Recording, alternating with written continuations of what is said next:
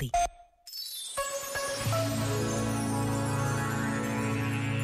A propósito das mensagens deixadas pelo Papa Francisco em Portugal, escreveu o jesuíta Nelson Faria: Não ter medo é o grande apelo do Papa Francisco.